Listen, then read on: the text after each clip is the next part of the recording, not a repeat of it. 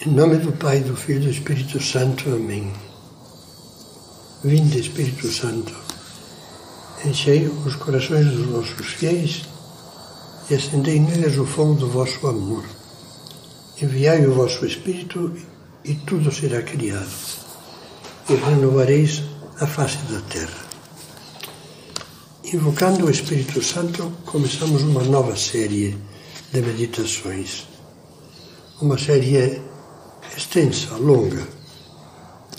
Vai abordar uma necessidade urgente na formação do cristão hoje em dia. Um aspecto em que a carência é dolorosa, é triste, porque é enorme. O tema são as virtudes. E começaremos pensando na importância que têm as virtudes para a nossa realização humana, humana e cristã. Quando lemos atentamente o Evangelho, nós percebemos que uma das verdades que Cristo nos lembra de diversas maneiras é que nós somos responsáveis pela realização da nossa vida. Certamente a vida cristã depende essencialmente da graça de Deus. A própria vida humana, o fato de existirmos, já é um grande dom de Deus. E muito mais ainda é a graça do Espírito Santo que inicia, inspira, fortalece e orienta toda a realização sobrenatural do cristão, guiando até a meta que é a santidade e o céu. Mas lembre-se de que o dom da graça divina não é dado a uma pedra nem a uma planta, mas a seres humanos inteligentes e livres, que pensam e decidem, que podem dizer sim e dizer não. Precisamos, por isso, de corresponder livremente, voluntariamente aos dons recebidos. Depende de nós fazê-los frutificar ou desperdiçá-los. Para ilustrar a importância dessa correspondência, Cristo, com a sua pedagogia divina, recorre a diversas imagens para que todos o possamos entender.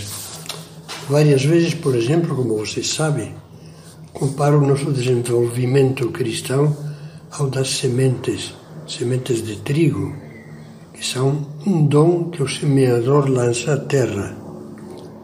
Elas podem crescer, podem secar, podem deixar-se levar pelos pássaros ou ser sufocadas, invadidas pelo mato, ou podem germinar e ir desenvolvendo-se até dar o fruto pleno. Depende de nós sermos terra limpa, acolhedora e fecunda. Outra comparação que tanto Jesus como São Paulo utilizam, sobre a qual vamos nos deter agora, é a da construção de um edifício. A vida cristã deve ser edificada como uma casa. Nessa empreitada podemos fracassar por três motivos. Primeiro, por ter um alicerce inconsistente que não suporta o peso do edifício. Segundo, por ter um mau projeto de execução que deixa a obra parada pela metade. Terceiro, porque mesmo tendo um alicerce bom e um projeto excelente, pretendemos executá-lo com material ruim. Vamos pensar no primeiro ponto. A falha de alicerce é mencionada por Cristo no final do discurso da montanha. Aquele que ouve as minhas palavras e as põe em prática é semelhante a um homem prudente que edificou a sua casa sobre a rocha. Houve enchentes, chuvas torrenciais e vendavais, mas a casa não desabou porque o alicerce era firme, rocha. Pelo contrário, aquele que escuta as palavras de Cristo e não as pratica, constrói sobre areia. As tempestades derrubaram a casa e, como diz Jesus, grande foi a sua ruína.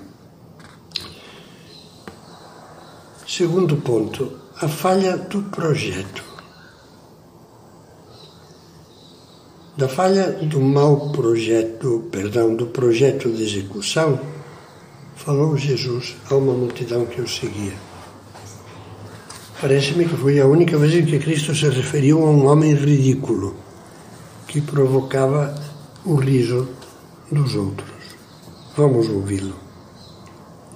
Quem dentre vós, dizia, querendo construir uma torre, não se senta primeiro a calcular a despesa para ver se tem com que acabá-la?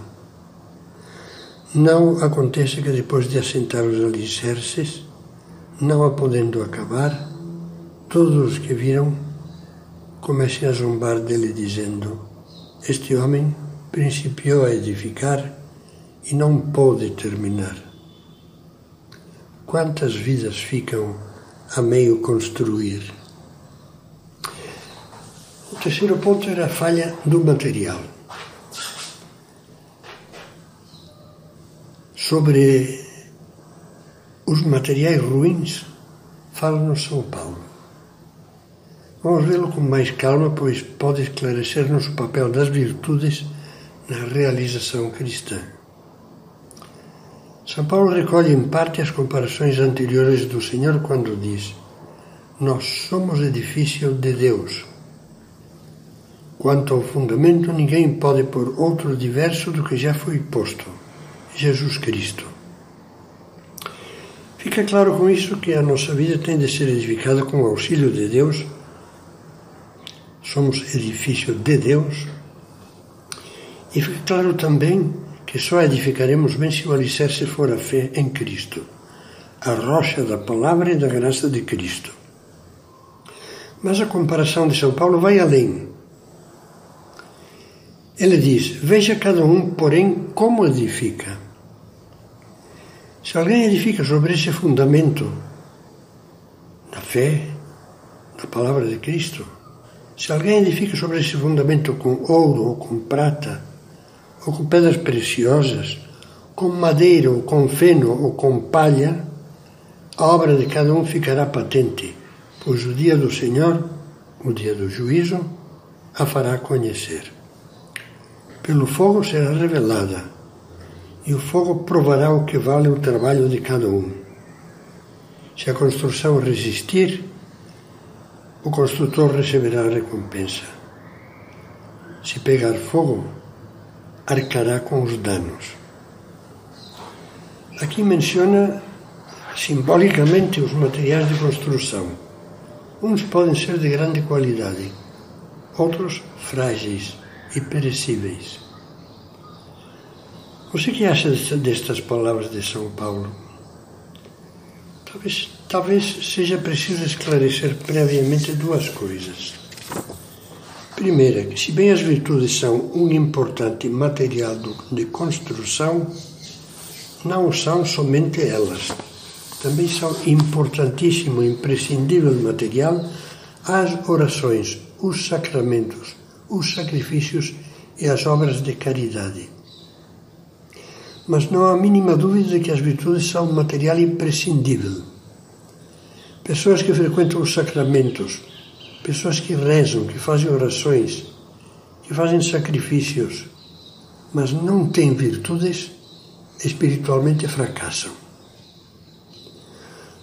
A importância das virtudes revela-se nesse fato. Quando a Igreja inicia um processo de canonização, a primeira coisa que estuda é a qualidade das virtudes do possível santo a ser canonizado. Dizia que tínhamos que ter em conta duas coisas. A segunda, que o dia de que fala São Paulo é como já apontávamos o dia do juízo, em que sob o olhar de Deus tudo ficará claro. O que é ouro, prata e pedras preciosas. O que é apenas madeira que apodrece, feno ou palha. Ao mesmo tempo, o apóstolo faz uma alusão ao fogo purificador do purgatório, Mas agora não iremos tratar disso. Estamos centrando a atenção na nossa meditação neste importante material que são as virtudes. Ao longo dos capítulos seguintes, este, nos posts que vem a seguir, não faltará uma breve consideração sobre as virtudes teologais, fé, esperança, caridade. No entanto, o foco, o foco desta série está como o livro no qual se baseia, que é o meu livro A Conquista das Virtudes. O foco está concentrado nas virtudes cardeais ou virtudes humanas, que das duas maneiras se chamam, e também se chamam virtudes morais. Virtudes cardeais que são prudência, justiça, fortaleza e temperança. E vamos nos deter especialmente no que é preciso para adquirir e cultivar as virtudes. Vamos fazer agora um breve exame sobre o ouro e a palha. Muito embora estejamos ainda na fase preliminar das nossas reflexões, penso que pode ajudar-nos para aquecer o motor, por assim dizer, começar fazendo um pequeno exame prático sobre o que é ouro e o que é palha nas nossas virtudes. Vejamos. Como é que responderíamos às seguintes perguntas? Como anda a tua fortaleza?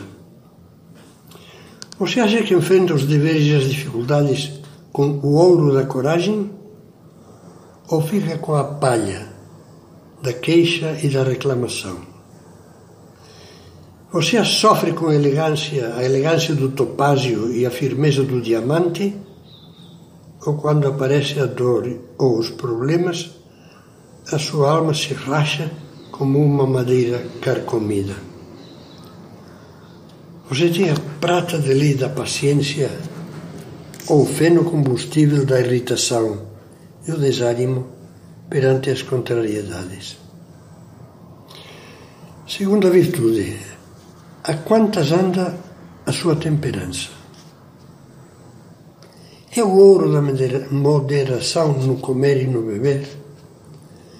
da capacidade de dizer não à gula, à tirania da imaginação, da sensualidade, dos estados de humor, estados emocionais, da verborreia, esse fluxo de fala que não para. Ou então é a palha do excesso, na comida, na bebida, na obsessão mórbida pelo sexo, na preguiça, no desleixo no trabalho, nas distrações constantes unidas a perdas de tempo, na moleza para acordar na hora certa, na autocompaixão. E que dizer da nossa prudência? Quem é rico desse ouro? Sem dúvida, a pessoa responsável e previdente que prepara com tempo os traba trabalhos, os deveres e a distribuição do tempo que pensa, pondera, reza e pede conselhos antes de tomar uma decisão importante, que age na hora certa, que emprega os meios para formar retamente a sua, a sua consciência sobre o que é certo e o que é errado. Esta tem ouro. Pelo contrário, só tem feno e palha a pessoa que funciona sem reflexão por impulso ou palpite, que vai sem pensar atrás do que os outros fazem, que se acha espontânea só quando satisfaz seus caprichos, que é escrava do que todo o mundo diz e faz, assumindo suas ideias e atitudes só, só porque são atuais, sem avaliar se são verdadeiras e justas. Por último, será que no dia do juízo, juízo Cristo vai dizer que você viveu bem a justiça? Não acha que talvez lhe diga que acumulou muita palha combustível? Por exemplo, maus juízos sobre os outros, difamações e calúnias, que são injustiças, competitividade desleal no trabalho, prejuízos causados por irresponsabilidade no cumprimento do dever, por faltar a palavra dada, por enganar nas transações, por não colaborar em nada para que cessem as injustiças sociais.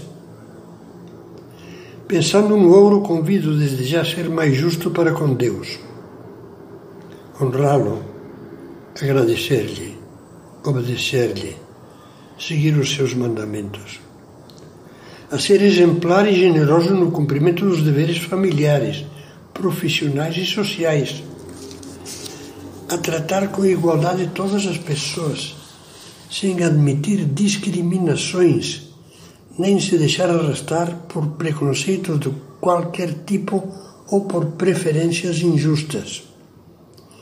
Só isso por hora, pois a cada uma dessas virtudes cardeais dedicaremos depois vários capítulos, a cada uma delas. Como vê, há muito material de construção que precisamos adquirir e muita coisa que precisamos descartar. Não permita que o dia do juízo o encontre como aquele pobre homem de que fala Jesus, que provocava o riso dos outros que diziam: Este homem principiou a edificar, mas não pôde terminar.